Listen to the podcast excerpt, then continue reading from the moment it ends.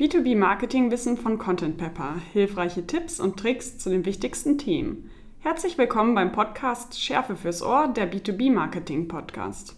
Mein Name ist Hanna und heute geht es in unserem Podcast um die wichtigsten News rund um das Thema Content Marketing. Wenn dir dieses Format gefällt, lass uns wissen, welche weiteren Themen für dich in Zukunft interessant sein könnten.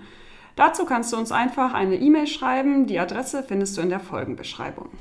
So, jetzt geht's aber los mit dem heutigen Thema und die ersten beiden Updates beziehen sich auf LinkedIn.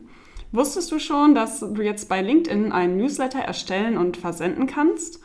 Ab sofort kannst du nämlich mit der neuen LinkedIn-Funktion äh, Newsletter auf LinkedIn nutzen, um regelmäßig über Themen zu sprechen, äh, für die du dich begeisterst. LinkedIn-Mitglieder können dein Newsletter abonnieren, um über neue Artikel, die du veröffentlichst, benachrichtigt zu werden. So kannst du dann regelmäßig deine Kontakte auf LinkedIn erreichen. Um mit der neuen Funktion zu starten, musst du einfach auf deinem privaten Profil den Creator-Modus aktivieren. Den Link zur Anleitung von LinkedIn zur Aktivierung vom Creator-Modus findest du in der Folgenbeschreibung. LinkedIn macht es dir ganz einfach, alle deine Kontakte und Follower einzuladen und sich anzumelden, um deinem Newsletter zu folgen. Außerdem werden nach der Veröffentlichung jedes Newsletter-Artikels Push, In-App und E-Mail-Benachrichtigungen an alle deine Abonnenten gesendet, um die Ansicht zu verbessern. Aus meiner Sicht ist das eine super Möglichkeit, um deine Zielgruppe zu bestimmten Themen zu erreichen und abseits der klassischen LinkedIn-Beiträge Aufmerksamkeit zu erlangen. Vor allem die Funktion, dass die Newsletter auch wirklich in den E-Mail-Postfächern deiner Abonnenten landen, kann dir eine hohe Aufmerksamkeit erzeugen. Bislang steht die Funktion aber nur privaten Profilen zur Verfügung. Du kannst also leider noch nicht über einen Unternehmensaccount LinkedIn Newsletter versenden. Aber wer weiß, vielleicht folgt die Option ja auch schon bald. Kommen wir zum zweiten Update. Wir alle erinnern uns noch gut an den Hype um Clubhouse im letzten Jahr.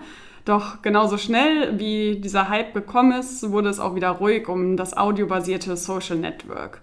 Im Januar hat jetzt LinkedIn die Funktion Audio-Events eingeführt. Dabei handelt es sich um eine Clubhouse-ähnliche Funktion, bei der Nutzer Audio-Gesprächsrunden starten und daran teilnehmen können.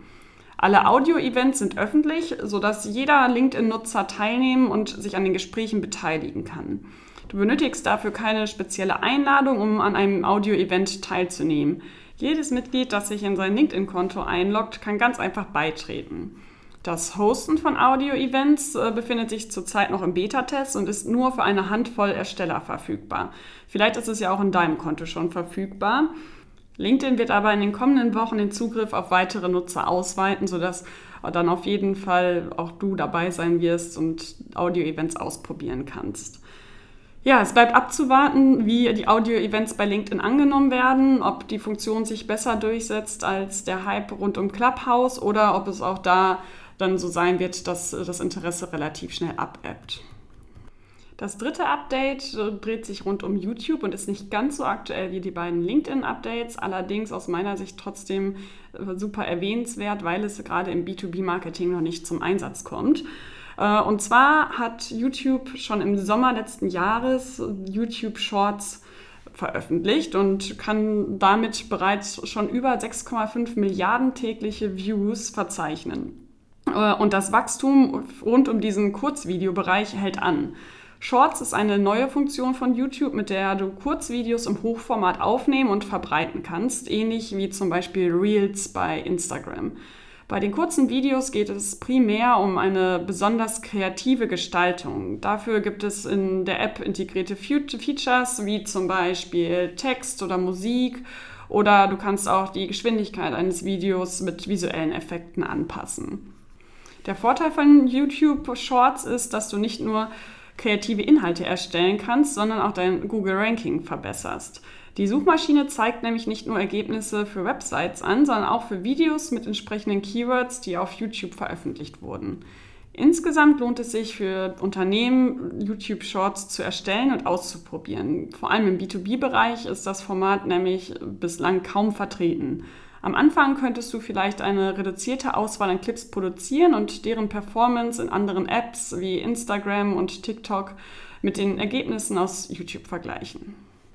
Update 5 war ein großer Aufreger in der vergangenen Woche und zwar hat der Meta-Konzern, also ehemals Facebook, angekündigt, Facebook, Instagram und WhatsApp in Europa abzuschalten. Äh, wow, das war natürlich für alle Social Media Manager ein Riesenschock und äh, die Aufregung war wie gesagt groß, aber genauso schnell ist äh, diese Diskussion jetzt zum Glück auch wieder aus der Welt geschaffen worden, weil nämlich der Meta-Konzern Stellung dazu bezogen hat und die Aussage revidiert hat und erklärt, da, ja, wie es zu den Spekulationen kam. Als börsennotiertes Unternehmen ist Meta nämlich dazu verpflichtet, den Anlegern mögliche Risiken offenzulegen.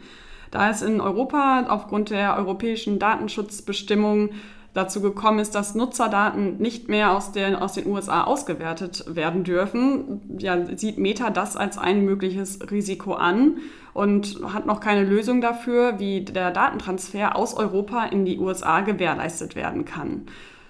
Es ging also lediglich darum, die Anleger darüber zu informieren, dass dieses äh, Risiko im Moment besteht. Aber auch wenn die Spekulationen wirklich wahr wären, äh, wäre ein Rückzug aus Europa ziemlich unwahrscheinlich.